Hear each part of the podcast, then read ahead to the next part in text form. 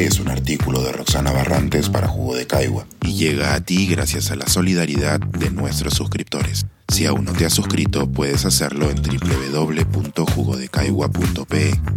Ahora puedes suscribirte desde 12 soles al mes. ¿Cambiar la constitución mejorará nuestra economía? Dos publicaciones para aclarar conceptos y derribar mitos sobre nuestro capítulo económico. La semana pasada participé en un conversatorio sobre la reciente publicación de Andrés Calderón, que explica de manera sencilla y entretenida el capítulo económico de la Constitución peruana de 1993.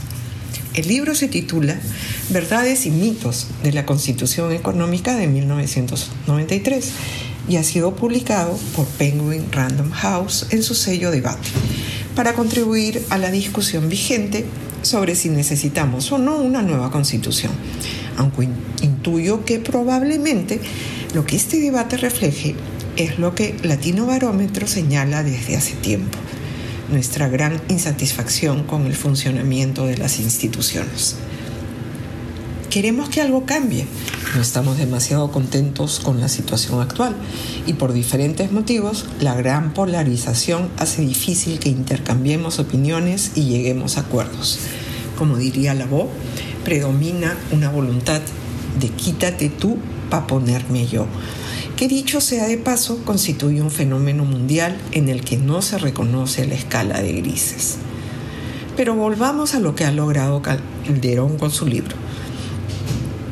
Andrés nos explica que los artículos del título económico de la Constitución de 1993 dan cuenta de reglas para el funcionamiento de los mercados y que desde un punto de vista democrático y de libertad individual es razonable que haya libertad de empresa, pero también es razonable tener un Estado que controle todos aquellos excesos de la libertad de empresa.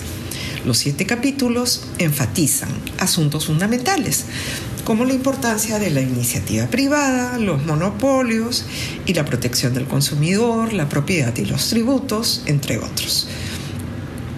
Lo resaltante, me parece, es que a la par de sus explicaciones con palabras sencillas, el autor trata de derribar mitos, los mismos que se muestran desglosados con su respuesta respectiva a partir de las interpretaciones del texto constitucional.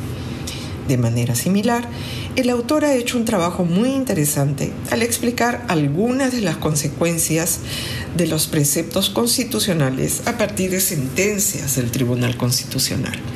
En este ejercicio alcanza a comentar una de las últimas y quizás de las más perniciosas para nuestra estabilidad macroeconómica, sobre la capacidad de los legisladores para tener iniciativa de gasto en mi humilde opinión, esa sentencia no hace más que reflejar que necesitamos darle más formación económica y mecanismos de formulación de presupuesto público a todos los abogados del Perú, particularmente en cuanto al horizonte multianual del ejercicio de hacer presupuestos.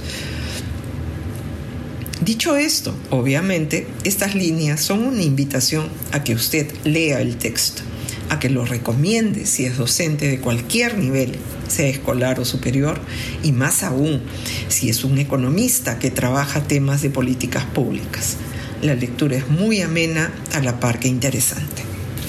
Pero el debate sobre nuestra constitución y la economía se enriquece también con el reciente libro de Waldo Mendoza, Constitución y Crecimiento Económico, Perú 1993-2021 publicado bajo el sello del Fondo Editorial de la Pontificia Universidad Católica del Perú, cuya reseña pueden encontrar en el enlace eh, en el texto escrito.